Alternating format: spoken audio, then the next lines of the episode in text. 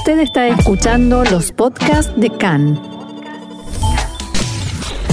CAN, Radio Nacional de Israel. Seguimos adelante, son las 2 de la tarde, 46 minutos aquí en Israel y no vamos a cambiar de tema porque este es el tema, pero queremos eh, compartir con ustedes qué dicen hoy los titulares de los diarios, los diarios del día después. Eh, comencemos con la tapa de hoy de Yediota Jaronot, donde hay una gran fotografía de Netanyahu tomándose una selfie muy sonriente y de costado, escrito en vertical, solamente dice ganó y debajo el logro de Netanyahu está muy cerca de formar gobierno. Otros títulos a pie de página. El fracaso de Azul y Blanco. El héroe trágico de las elecciones es Benny Gantz, el gran perdedor. La caída de Pérez y Meretz, la presentación de una sola lista destrozó la unión de los partidos de izquierda.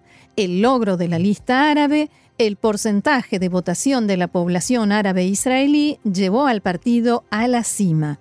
Los desertores que están en la mira, ¿quiénes serán los parlamentarios de azul y blanco que el Likud intentará reclutar? Y Ediot también trae en tapa el título y un párrafo de varios artículos de opinión. Por ejemplo, Nahum Barnea, que dice El pueblo se pronunció. El mensaje está claro, la salida del callejón sin salida, lo dice así textualmente, que paralizó al gobierno de Israel pasa por Netanyahu. Se puede querer esto, se puede odiar, pero es lo que hay. Amihai Ataeli titula El público le dio inmunidad. Esto es interesante. Se trata de un winner, un ganador como Israel nunca había conocido. Incluso con tres acusaciones graves y fecha para el juicio, el pueblo eligió a Netanyahu. Si los resultados reales son de una diferencia aplastante, es posible que merezca la inmunidad. Los legisladores no se la dieron, pero el pueblo sí. Y por último, Vendror Yemini habla de eh, esto que nos decía recién también Jack, de la mm, posición de víctima de Benjamin Netanyahu, de perseguido, y el título de su, de su columna es Venció a la Fiscalía. Netanyahu tiene que enviarle hoy flores a los responsables del sistema judicial y policial. Los 60 mandatos o 59 le dijeron sí a Netanyahu y no al fiscal Shai Nitzan. Vamos ahora, si te parece, Roxana, con Israel Ayom, la cabecera obviamente más próxima a la derecha, al Likud de Benjamin Netanyahu, que celebra en su titular, dice Totsaot Dramatiot, eh, em, resultados dramáticos, dos puntos, victoria para Netanyahu y para el Likud, con una foto al lado izquierdo de Netanyahu besando a su esposa Sara y al lado derecho una imagen de Benny Gantz con preocupación. Y también te referías antes a, a Bodá, aquí le dan duro Emet, Coevet, Emet son las siglas de la coalición, Coevet la verdad duele, sería sí, una verdad dolorosa. Una verdad eh, dolorosa. Y también pues dos columnas eh, que destacamos, la primera de Amnon Lord que dice la votación, los resultados de la votación significan desconfianza para el sistema judicial. Dice Lord que es una victoria, pero según según eh, las encuestas a pie de urna, obviamente cuando escribió el artículo todavía no se sabría, aclaraba que por ahora no hay coalición, que si la derecha logra los 61, la prioridad es formar eh, coalición lo antes posible, decía que no hay motivo para que no ocurra en plazo incluso de una semana, y destaca Amnon Lord, si vivimos el bloqueo en el pasado, fue por la involucración del sistema judicial en el sistema político. Sin duda se trata de una victoria sin paliativos de Netanyahu más grande que la de abril. Y eh, de nuevo decía Lord, el resultado demuestra que la mayoría del público no tiene confianza en el sistema jurídico que operó en contra del primer ministro y que las cartas de acusación no son concebidas por el público como un acto criminal y palabras como fraude o abuso de confianza no tienen sustento alguno según los hechos.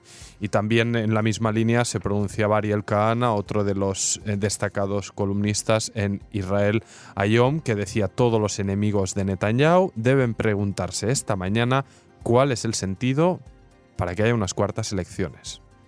Bien, y pasemos a Ma'ariv, que en portada tiene dos retratos de Netanyahu y de Gantz, y el titular Bemerhak Negia sería a un paso, casi a punto de tocar el triunfo. La bajada del título dice, a pesar de que se presentaron tres demandas en su contra, el primer ministro demostró nuevamente su habilidad política y al término de una fuerte campaña logró aumentar el poder del Likud y del bloque de derecha.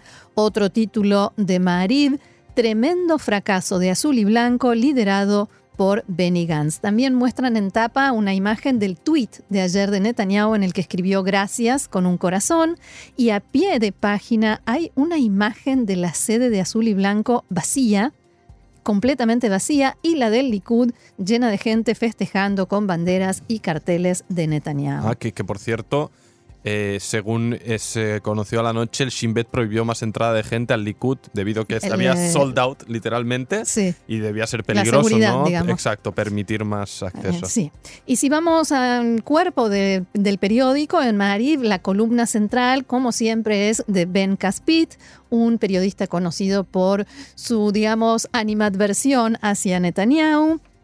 Y dice que si realmente Israel es lo más importante, Gantz debería hoy mismo llamar por teléfono a Netanyahu e iniciar una negociación rápida para un gobierno de unidad con rotación. También dice que Gantz debe estar muy arrepentido y extrañando aquella propuesta de rotación que le hicieron hace unos meses, de 8 meses y 28 meses eh, con Netanyahu, que pudiera volver si fuera absuelto en el juicio.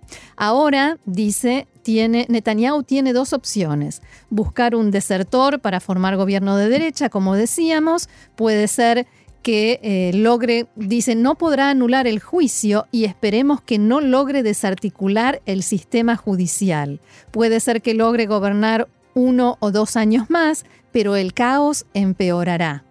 Pero, dice Ben Caspit, tiene otra opción, volver a ser el Netanyahu de antes, el de 2009, el que formó gobiernos con Tzipi Livni y Ehud Barak y gabinetes con Meridor y Benny Begin. Tiene que deshacerse del bloque, de los malos espíritus que lo rodean y negociar un acuerdo de partes en el juicio. Cuartas elecciones sería una tragedia, un gobierno de mayoría súper ajustada de 61 mandatos a cargo de un imputado por soborno también. Netanyahu y Gantz deben dejar de lado el ego, incumplir algunas promesas, comprender lo crítico de este momento y hacerle restart al país, o sea, reiniciar, como cuando uno reinicia una computadora. Nos queda a Aretz, vamos a mencionar solamente los titulares. También Aretz tiene, por supuesto, en el centro de su primera plana de hoy una foto de Netanyahu más pequeña que los demás diarios, pero en esta se lo ve junto a su esposa Sara cuando fueron a votar en la mañana en Jerusalén y el titular de Aretz reza. 60 mandatos para el bloque de derecha, el Likud aventaja a azul y blanco por entre 3 a 5 mandatos. En la primera plana el título y los primeros párrafos de la columna del principal analista político de este diario, Yossi Werther, Netanyahu venció demasiado tarde, lo llama el flautista de Balfour, no el eh, flautista de Hamelin, por la forma como recorrió cada rincón del país y cómo enardeció a sus bases, dice como no nadie lo hizo desde Begin en 1981 y de todos modos Yossi Werther dice que es tarde ahora para que Netanyahu pueda hacer aprobar alguna ley para evitar el juicio, porque sería una ley retroactiva. En su opinión, eso no se va a poder hacer. Y por eso, dice, no es casual que Netanyahu haya hablado esta semana sobre los jueces izquierdistas, que ahora espera que se despeguen esa etiqueta que en realidad, según Werther, solo él y su, entorno le pusieron. Por último, Yossi Werther dice que el trampismo, por Trump, Donald Trump, el trampismo se apoderó de Netanyahu en esta nueva era de las noticias falsas y la espeluznante bajeza a la que no creíamos que llegaría. Eh, pero la situación se revierte cuando se llega a lo judicial, el triunfo aplastante de Netanyahu en lo político se da vuelta. Si Netanyahu consideraba una ventaja política las difamaciones y las tácticas mafiosas, eso mismo es lo que lo perjudicó en el combate jurídico. Y ahí está el kit de la cuestión. Repito, es la columna de Yossi Berter en Aretz de hoy.